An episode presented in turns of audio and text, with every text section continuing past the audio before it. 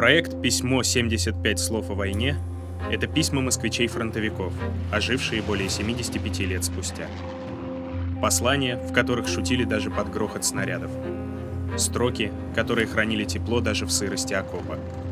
Слова, в которых осталась память о тех, кто не вернулся к мирной жизни.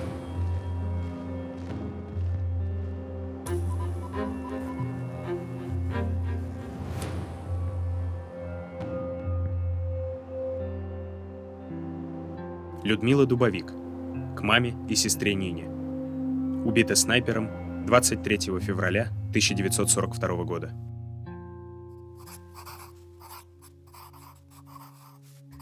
Родные мои мамонька и Нинуша, здравствуйте, мои любимые.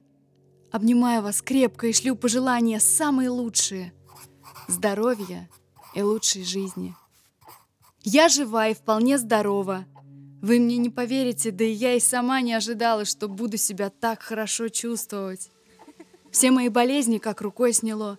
Несмотря на ненормальное питание, ничего не болит и не мучит.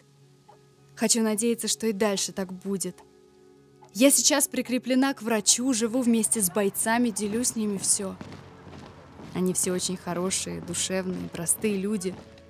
И все почти моложе меня, так что тон у меня с ними покровительственный.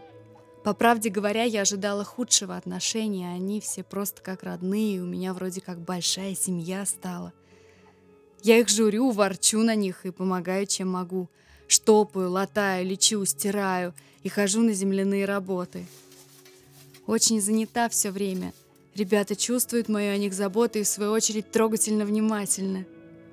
Ну, мой свирепый характер вы знаете, так что можете быть спокойны, все в норме. Очень мне пригодилось все, что я умею по хозяйству. Я ведь тут...